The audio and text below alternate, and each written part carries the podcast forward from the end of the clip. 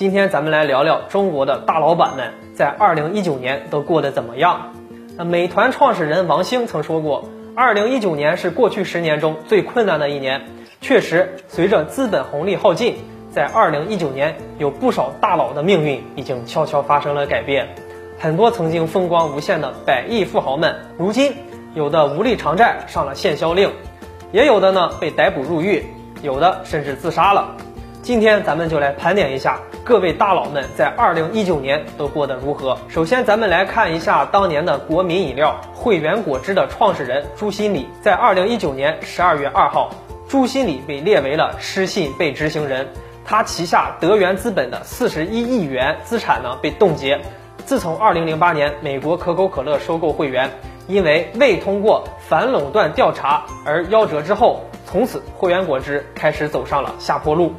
现如今，汇源果汁负债一百一十五亿元，市值暴跌了一百二十一亿港元，股票也已经停牌一年多了。以前有个广告叫做“有汇源果汁才叫过年”，不知道今年过年还能不能有汇源果汁喝了。接下来，咱们再看下一个大佬，也就是曾经风光无限的暴风集团的实际控制人冯鑫。冯老板在二零一九年七月二十八日因为涉嫌犯罪被正式批捕，到了年底十二月四日时。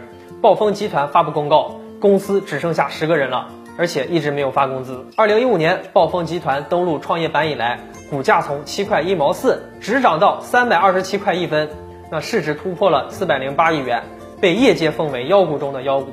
冯鑫本人也迎来了事业和人生巅峰，但是，一路烧钱走下来，目前的暴风集团市值呢，已经不足十亿元了。大环境再不好，只要活着就会有希望。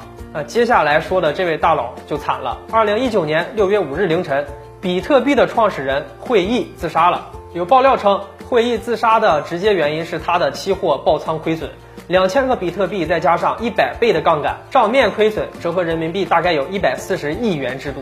回顾会议这一生，因为聪明呢而一路开挂，最后也是因为聪明含恨而终。聪明人呢，一旦被利益冲昏头脑，就会铤而走险。造成很大的危害和破坏。回顾二零一九年，大家吃过太多的瓜，也围观过众多的人设崩塌。我们见证了无数的大佬，转眼间黄粱尽成空。大佬们人设崩塌的原因有很多，有因为宏观经济背景下的去杠杆，也有是因为私德尽毁，迷雾中看不清最真实的自己。那二零二零年会不会有所好转呢？还是那句话，活着才会有希望。